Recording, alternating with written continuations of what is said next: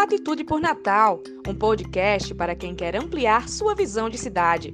O objetivo é promover uma reflexão sobre o impacto das nossas atitudes e qual a Natal que queremos para o futuro. Com o engenheiro, sanitarista e especialista em educação ambiental, Sérgio Pinheiro. Os episódios vão ao ar todas as terças-feiras.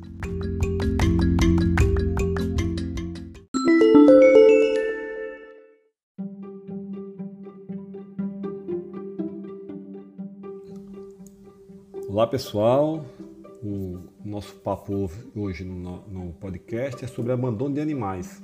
Esse tema foi sugerido por nossa seguidora Paula Francinetti. Só tenho a agradecer a Paula, uma excelente lembrança, um importante tema que a gente precisa discutir sempre. Aqui em Natal existem diversos casos, podemos dizer até muitos casos de abandonos e maltratos de animais, é, sobretudo de gatos e cachorros. As ONGs e os protetores acabam pagando a conta desse abandono, praticamente trabalhando sós, e já estão sem condições de resgatar e ajudar devido ao número grande de casos. E infelizmente o que a gente tem assistido é que o poder público não dá devida atenção ao tema, que também termina sendo uma questão sanitária e de saúde pública. Eu tive conhecimento, até mesmo quando estive como vereador na Câmara, tive a satisfação de conceder essa medalha, que a Câmara Municipal de Natal instituiu a medalha Helenice Angelim, é, que foi um exemplo de dedicação e amor aos animais em nossa cidade. Essa medalha tem como objetivo o reconhecimento e a valorização dos cuidadores, protetores e ativistas da causa animal. O primeiro, a, a minha função, a minha, a minha formação de sanitarista, né?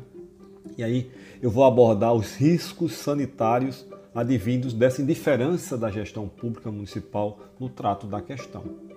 A presença de animais no convívio doméstico, ela é, é, essa presença pode acarretar diversas doenças se esses animais não tiverem o, o, o devido cuidado é, por quem o, o, trata, por quem o protege, ou mesmo que o poder público não destine essas, essas condições para essas pessoas o, o fazerem, mesmo que ela tenha a boa vontade de o fazer.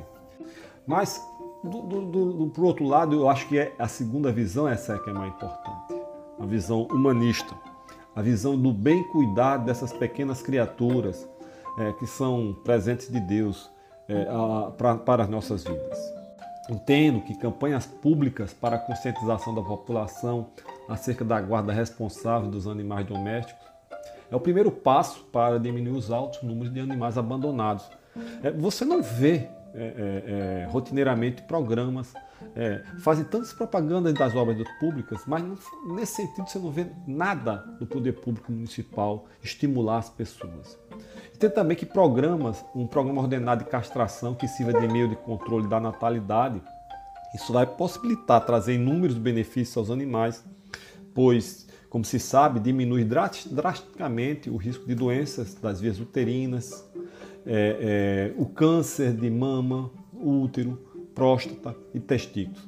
Elimina a gravidez psicológica comum em algumas fêmeas, ameniza o risco das fugas e brigas, entre outras questões.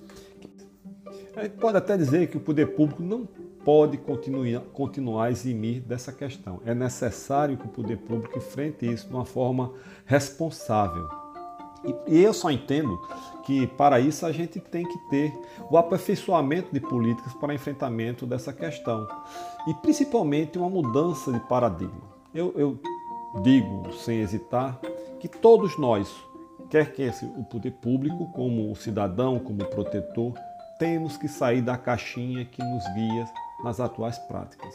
O poder público não irá resolver só o problema, mas também é necessário que ele tenha um diálogo transparente com a sociedade e fazer valer exatamente os instrumentos que nós temos de políticas. Né? E o principal instrumento que nós temos é a boa, o bom diálogo e o bom exercício e a utilização do conhecimento, da disponibilidade né, do Conselho Municipal de Proteção e Defesa dos Animais. Eu entendo que a causa animal merece e precisa dos nossos cuidados, e para isso é fundamental que a sociedade seja estimulada pelo poder público a participar e que opere concomitantemente de maneira eficaz e célere no combate ao abandono, os maus tratos e as práticas criminosas que nós vemos no dia, no dia a dia com os nossos animais.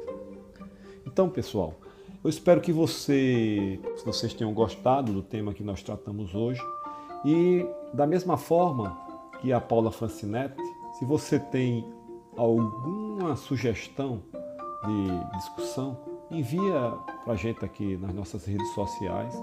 Eu só tenho dar o meu muito obrigado e convidar vocês a estar com a gente no próximo episódio.